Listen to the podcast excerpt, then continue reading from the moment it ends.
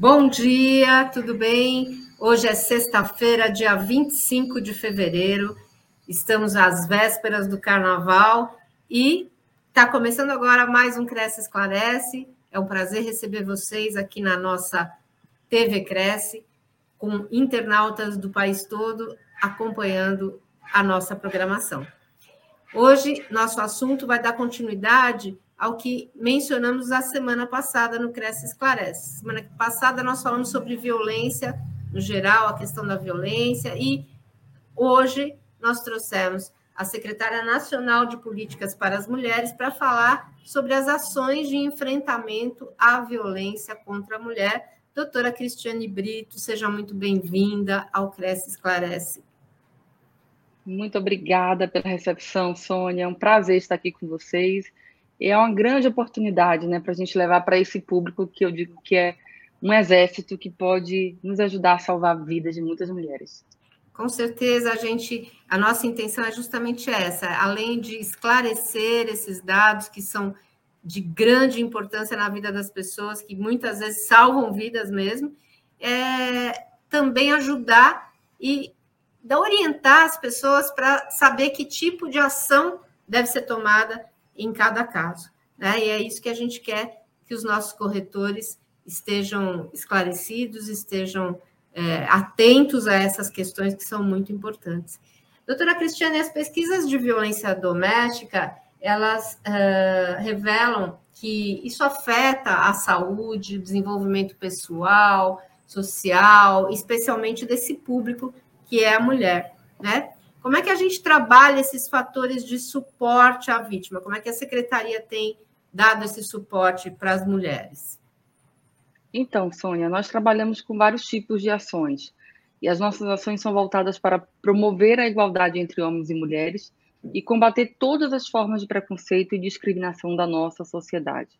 As nossas ações, elas, e eu preciso deixar isso claro, não são ações que visam é, promover uma guerra de sexo, não é isso. A gente tenta esclarecer e, e provocar uma mudança comportamental no sentido de, de que homens e mulheres são diferentes biologicamente, mas são iguais em direitos e deveres.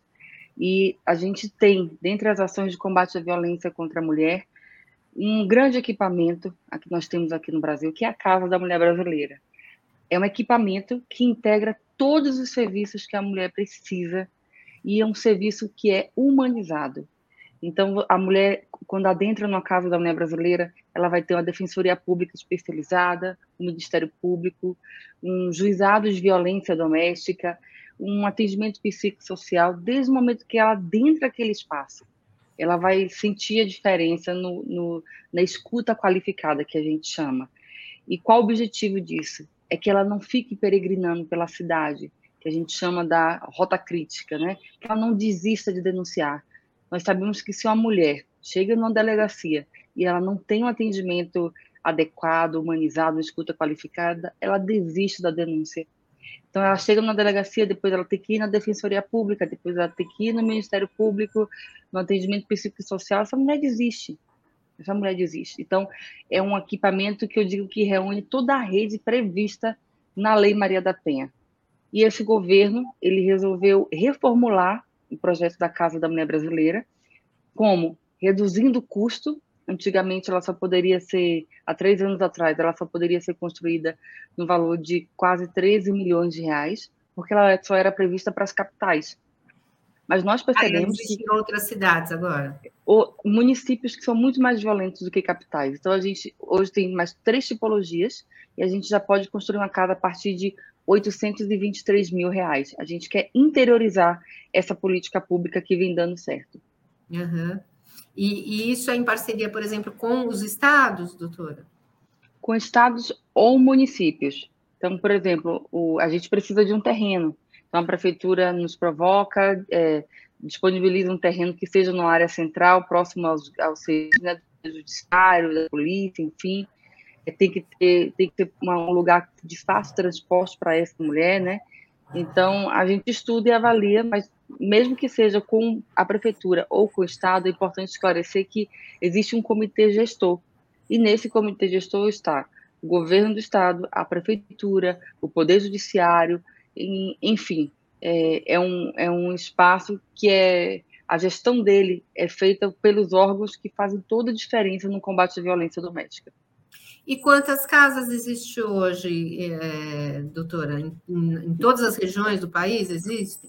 Nós temos hoje sete casas da, da mulher brasileira, é, em São Luís, em Fortaleza, em Boa Vista, Campo Grande, que foi a primeira, em Curitiba, em São Paulo e em Brasília.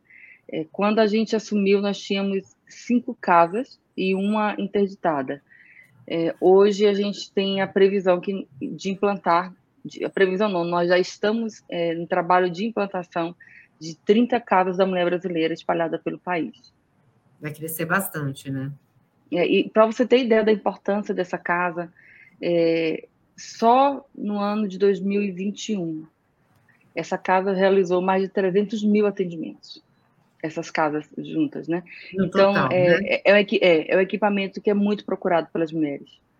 E nessa casa, é, é, a, mulher encontra exatamente o quê? Quais são todos os serviços que ela pode encontrar, doutora? Ela encontra é, o serviço judiciário, que é um dos mais importantes para ela conseguir uma medida protetiva, né? A delegacia ah. especializada está ali, né? É, colhe o depoimento dessa mulher com a escuta qualificada, já encaminha para a sala. de ocorrência. Já manda para a sala ao lado, que está a juíza uhum. especializada? Tem uma carceragem, se ela der uma ordem de prisão, é, esse homem ele é recolhido naquele momento, o agressor é recolhido para aquela para aquele local provisoriamente, até se for o caso ir para o presídio. Tem uma casa de passagem para aquelas mulheres que estão é, realmente em risco de vida não podem voltar para o seu lar. Então, uhum. tem uma, uma, uma, espécie de um alojamento que ela fica ali por um tempo, até ir para uma casa-abrigo, que é um lugar sigiloso. Atendimento psicossocial, às vezes, existe também, mas às vezes ele é até prioritário. Antes da mulher ir para é, a delegacia, sentar com a delegada, ela já recebe esse, esse atendimento psicossocial. Tem uma brinquedoteca, porque muitas vezes essa mulher está, assim, acompanhada de seus filhos, né? É, enfim, é todo o serviço que a mulher precisa para exercer seu direito e se livrar de um ciclo de violência. E é ainda. completo, né? É, para ser uma saída é, ainda mais, mais rápida e mais eficaz, tem um auditório. É, e nesse auditório são realizados cursos de capacitação e qualificação para essa mulher, com o objetivo de inserir ou reinserir essa mulher no mercado de trabalho muitas vezes acaba se sujeitando à violência por conta de uma dependência econômica do, do parceiro, né? Exatamente. Muitas mulheres não saem do ciclo da violência porque ela primeiro ela pensa nos filhos, né? Quem vai colocar comida na mesa? Uhum. E ela se submete a todo tipo de violência por conta disso. Então, além, além de fazer com que essa mulher saia do ciclo da violência, a autonomia econômica também é uma prevenção. Né? Aquela mulher que tem sua autonomia econômica, caso ela venha futuramente é, entrar no ciclo de violência, ela consegue sair muito mais fácil do que uma mulher que depende financeiramente de seu agressor. Com certeza. Doutora, e quais são os principais desafios que a senhora vê à frente da secretaria para enfrentar essa violência, essa questão da violência contra as mulheres? São, são alguns desafios, Sônia. O maior deles é ainda é realizar uma mudança comportamental, né? Que isso exige levar em consideração as diferenças é, do Brasil. Eu falo isso em relação porque o Brasil é um país continental com diversidade cultural e social, né, enorme. Então, é um grande desafio. A forma como você vai falar sobre violência doméstica no Nordeste é diferente do Sudeste. É, é diferente você chegar no, numa região que tem aldeias indígenas, como é em Dourados, que tem a maior é, aldeia indígena urbana do mundo e você falar de violência contra a mulher nesse ambiente, mas é preciso falar porque a violência contra a mulher indígena está crescendo muito. É, também ao... também né, no, no, no, no, habitat dos índios também está aumentando a violência. Sim, é, principalmente porque os índios, os nossos índios estão tendo mais contato com álcool, né? E eles são bem vulneráveis, é, as drogas, e cada vez as, as mulheres mais jovens estão sendo, infelizmente, submetidas a todo tipo de violência, inclusive a violência sexual. Existem é, rituais indígenas né, de estupros coletivos, e agora essas mulheres estão procurando o Estado para pedir socorro. né? E a gente não pode se omitir. Tudo bem que existe o argumento que é cultural, enfim, mas para este governo, cultura que dói é violação de direitos humanos e a gente precisa combater. E é isso que a gente tem feito, Sônia. A gente não tem tolerado, porque aconteceu o ano passado, chocou o Brasil todo, mas é que acontece é, quase que, que todo mês a gente tem conhecimento de um estupro coletivo que aconteceu. Mas chocou o Brasil saber que uma menina de 12 anos foi estuprada é, coletivamente, lá em Dourados, e foi jogada em seguida de um penhasco. Então, o que, que nós fizemos? Nós fomos lá. A ministra Damares, ela colocou dentro do, de um avião a bancada feminina, representantes da bancada feminina, do Judiciário, do Ministério Público, e fomos lá. Fomos nos reunir com as lideranças da, daquelas tribos que existem na região e pedimos perdão, porque nós chegamos tarde, mas também nos comprometemos. E estamos já efetivando um trabalho para falar sobre a violência doméstica nesses ambientes, nessas comunidades. Não só falar, mas em parceria com a polícia, com o Ministério Público, com o Poder Judiciário, combater de perto esse tipo de violência, a violência sexual contra jovens meninas indígenas. Nossa, e tem gente... também. Pois não, pode falar. Não, é que a gente que, que não convive né, nessa realidade, para a gente que está na grande cidade, a gente se espanta de saber, né? Mas realmente é o que a senhora falou. Vocês devem ter uh, uh, inúmeros casos, né? A gente se surpreende com aquilo que a mídia é, mostra, mas com certeza não deve ser apenas um caso, né? Deve ser vários, né? Muitos. Infelizmente, infelizmente, Sônia. É, nós temos hoje também uma realidade que é a, a violência sexual contra as nossas idosas. É um desafio também grande, porque essa mulher, se a mulher jovem, ela já tem dificuldade para denunciar, é, ela tem medo, ela às vezes tem vergonha de denunciar de um pré-julgamento, você imagina uma mulher de 90 anos. Nossa. Elas não denunciam porque elas ou elas têm medo, ou elas têm muita vergonha de admitir, de confessar, de denunciar que ela foi vítima de violência sexual. Mas a gente, principalmente no segundo semestre do ano passado, nós tivemos muitos casos e é muito importante um, uma oportunidade dessa da gente estar falando com a sociedade para dizer que fiquemos atentos aos sinais, né? Às vezes uma mulher idosa do seu lado, uma vizinha, ou uma tia, ou a sua avó pode estar passando por uma situação dessa. Ela está dando sinais de alguma forma e você precisa ficar atento. E são cuidadores, são familiares, são netos e, e é uma realidade muito triste porque Nossa, tem uma porque tem uma dupla vulnerabilidade. Ela é mulher, ela é idosa. E o caso que mais nos chocou foi uma mulher de 100 anos, que ela foi violentada sexualmente, e ela tinha uma tripla vulnerabilidade. É, mulher, idosa e ainda com e ainda ela era cega. Então, até não foi na primeira vez que ela reconheceu quem era seu agressor por conta né, da, da questão visual. Então, é muito triste, muito triste essa realidade e é muito triste também saber que ela sempre ocorreu mas ninguém deu voz para essas mulheres. E nós precisamos dar voz, falar que podem contar conosco. Você, como sociedade civil, pode fazer toda a diferença, pode se orientar, buscar orientação, conhecer os canais de denúncia e, e, replicar essas informações também, né, Sônia? É por isso que eu falo que, que, que, vocês têm um potencial enorme. Quando eu falo que vocês podem salvar vidas, talvez seja uma, uma frase muito forte, mas é verdade a informação pode fazer a diferença entre a vida e a morte de uma mulher. Muita gente às vezes se vê é, sozinha, acha que não tem condição de recorrer a ninguém, mas a gente precisa é, deixar isso em destaque que existem canais de atendimento que podem realmente socorrer mulheres que estão aí uh, muitas vezes sofrendo violências é, à beira de serem assassinadas, né? seja pelo parceiro, seja pelo é, empregador, enfim, qualquer tipo de violência deve ser de, denunciada. Né? A gente está é. aqui destacando aqui embaixo na tela o 180, que é a Central de Atendimento à Mulher, e tem também o número do WhatsApp, o 6199 656 5008 importante que todo mundo tenha na agenda do celular para qualquer caso de violência, seja para si próprio, seja para uh, uma vizinha, uma amiga, um familiar, né? É verdade. Uma dica que a gente sempre dá também é que salve esse número com outro nome, não salve como 180.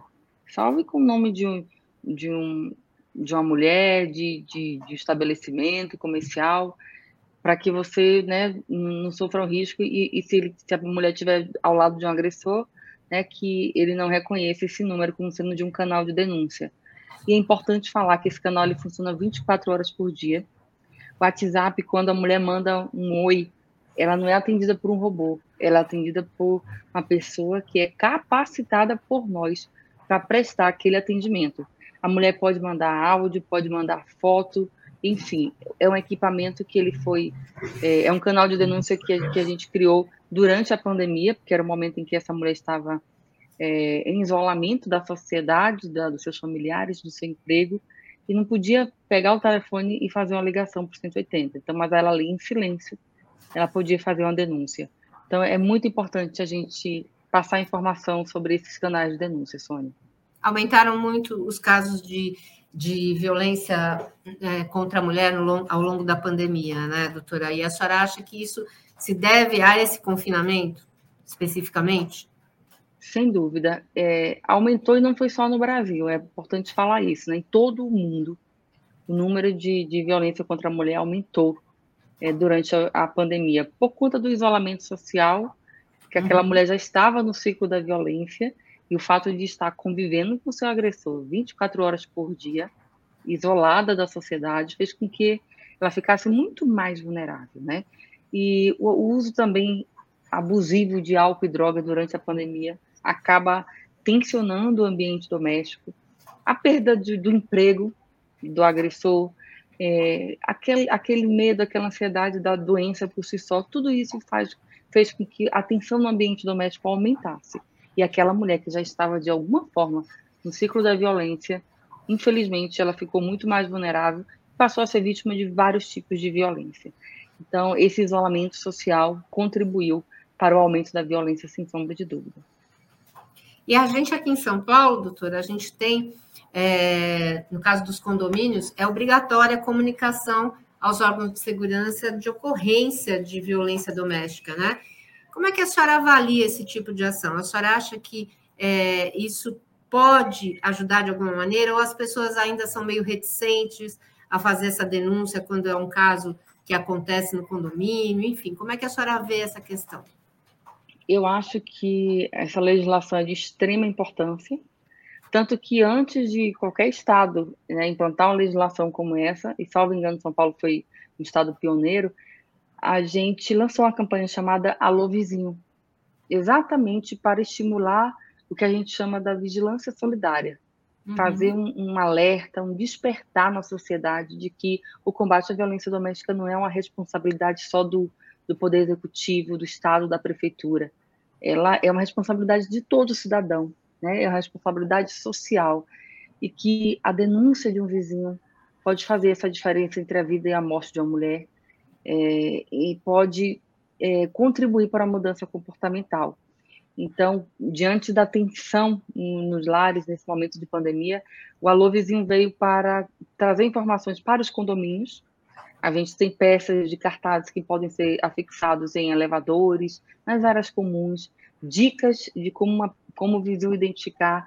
É um barulho diferente, é aquela vizinha que você sempre encontra com, com marcas no corpo, na face, nos braços, gritos de socorro. É, a gente fala, não se cale, denuncie. E aquele jargão que em briga de marido e mulher não se mete a colher ficou para trás. E a gente diz que em briga de marido e mulher, a gente salva uma mulher.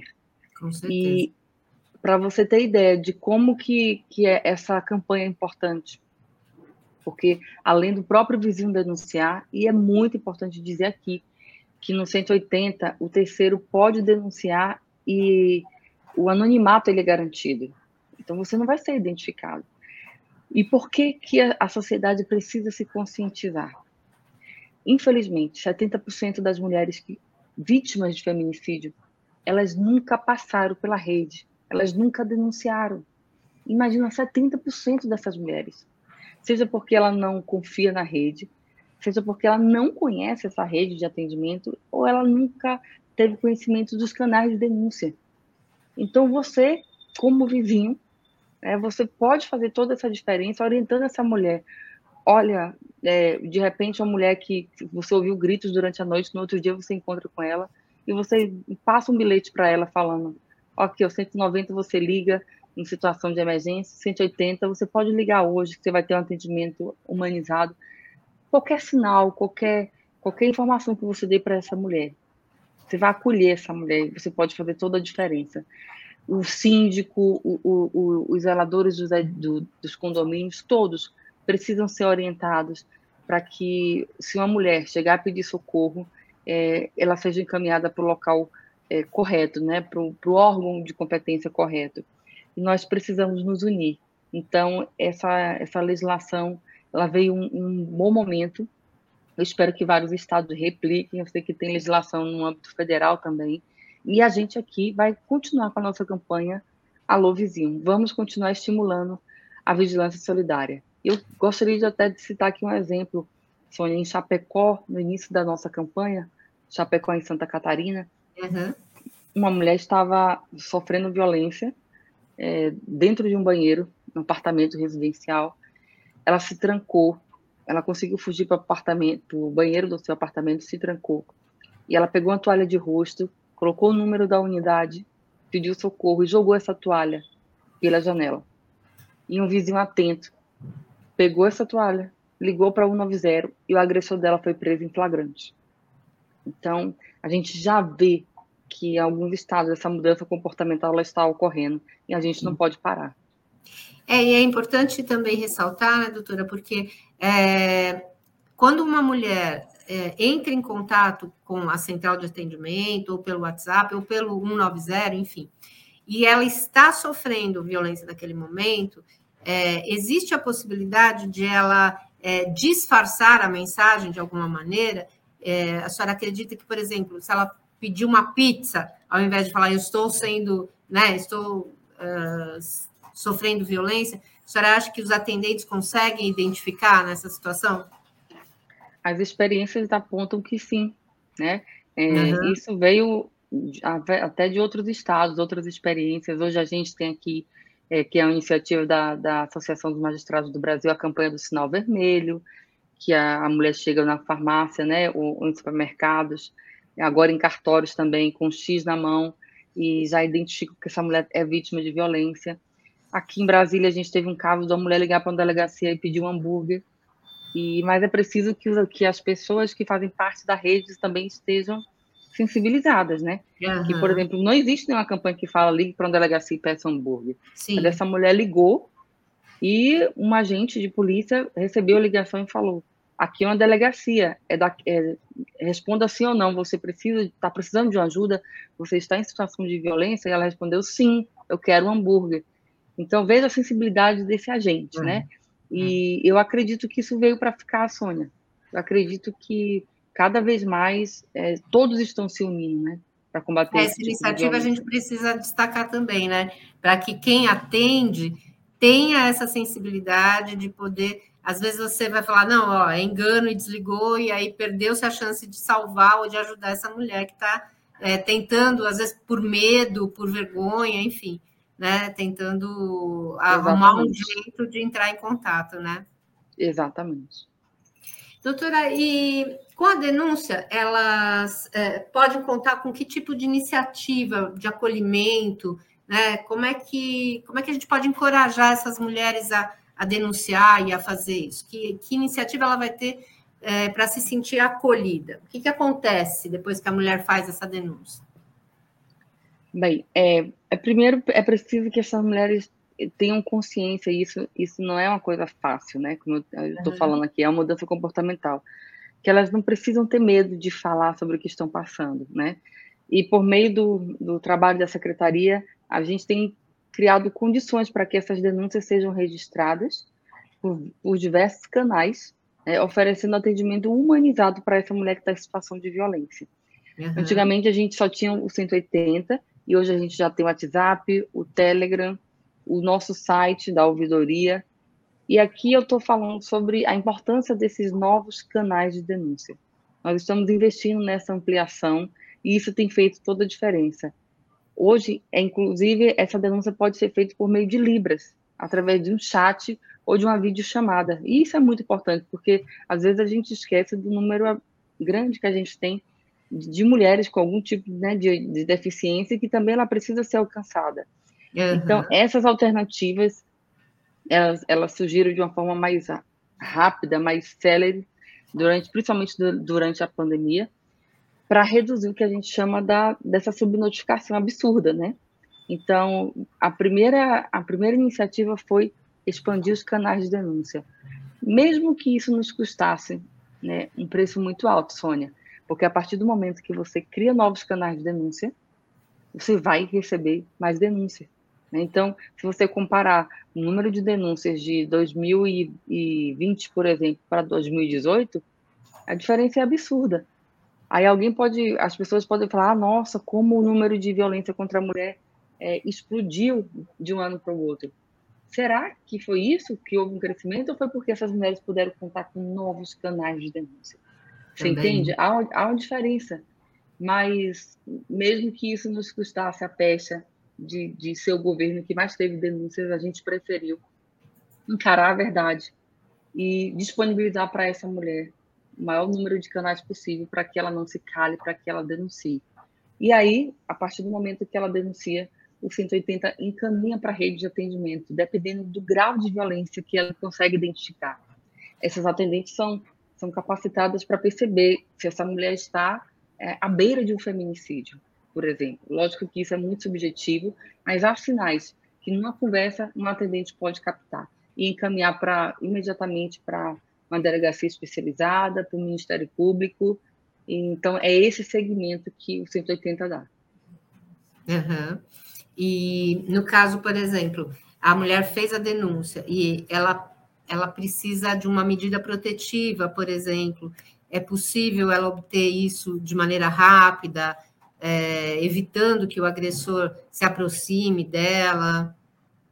Sim, e, e, aí a medida protetiva, ela é de, no caso, primeiro ela tem que passar pela delegacia e o Poder uhum. Judiciário uhum. é que defere ou não essa medida protetiva. E durante a pandemia, se teve algo positivo que eu digo foi essa proximidade dos canais de denúncia com a rede de atendimento e principalmente com o Poder Judiciário.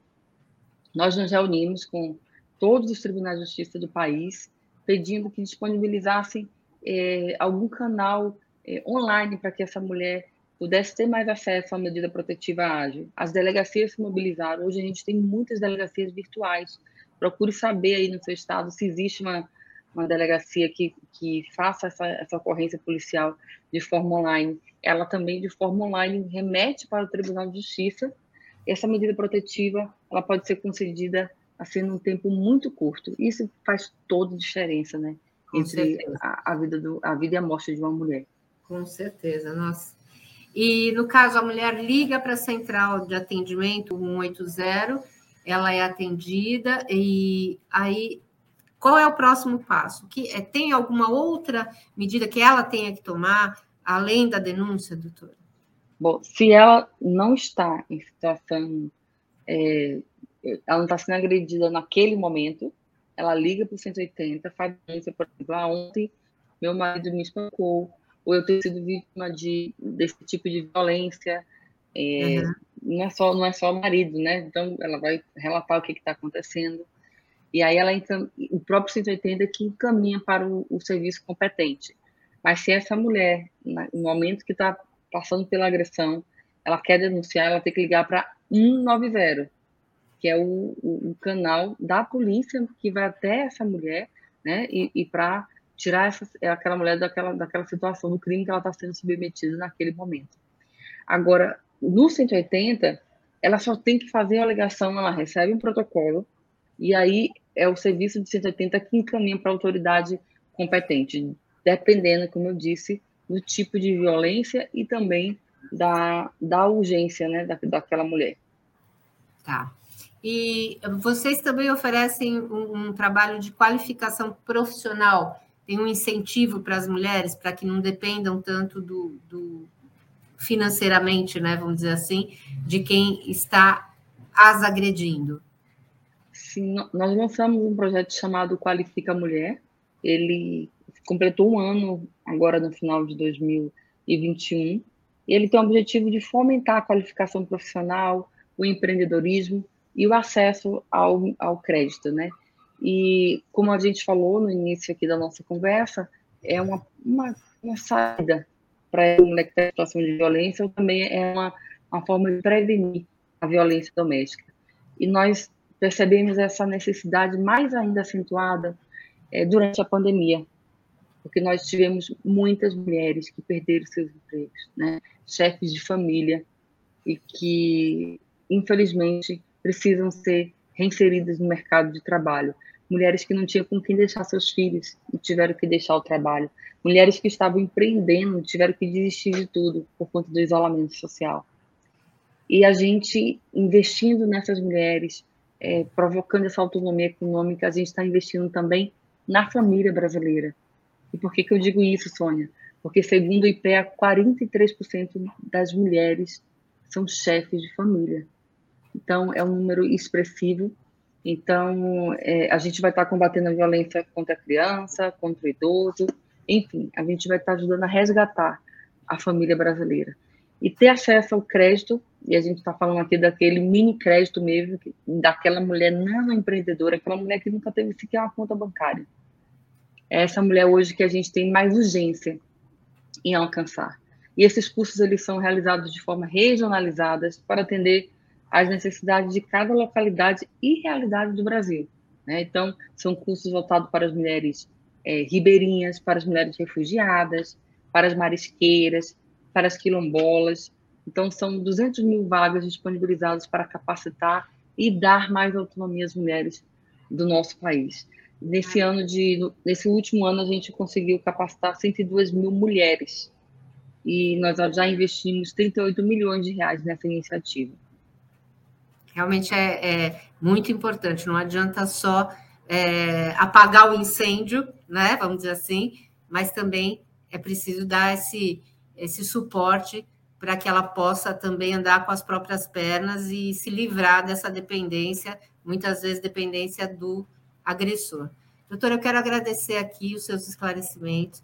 Foi, eu acho que nesse mês especificamente que nós estamos é, prestes a entrar em, no mês de março, é muito importante que toda essa questão é, da mulher seja colocada na pauta das discussões para que a gente esteja sempre atento e possa ajudar realmente quem está numa situação como essa, né? Quero agradecer em nome do nosso presidente, em nome de toda a categoria de corretoras especificamente, né? Porque eu acho que isso é um serviço, além de tudo, é de utilidade pública, e uh, colocar o Cresce sempre à disposição da secretaria para que a gente traga essas questões para discussão que são de muita importância.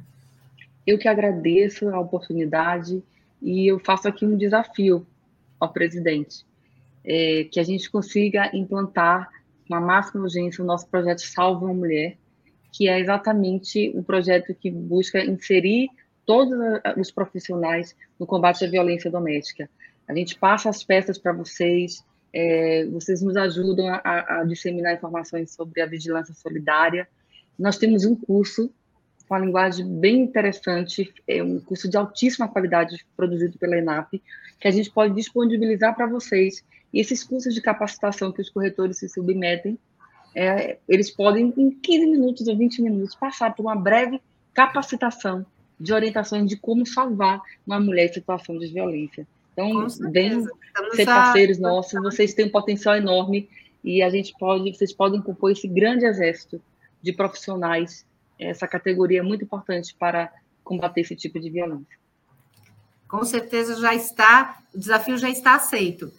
E estamos aqui trabalhando sempre para em parceria com a secretaria, com a ouvidoria, enfim, para que, que a gente consiga evitar sempre que essa, essa situação chegue no limite e que a gente tenha um aumento cada vez maior é, de, soluções e não de problemas. De soluções, é né? verdade. Muito obrigada, Sônia. Imagina, a gente que agradece. Quero agradecer a todas que nos acompanharam, a todas e todos, né? Que eu tenho certeza que essa questão também interessa aos corretores, não só às corretoras. E uh, desejar a todos um excelente carnaval. Nós não teremos live hoje à noite, mas a semana que vem estamos de volta com vocês, com certeza. Um grande abraço, fiquem com Deus, boa semana.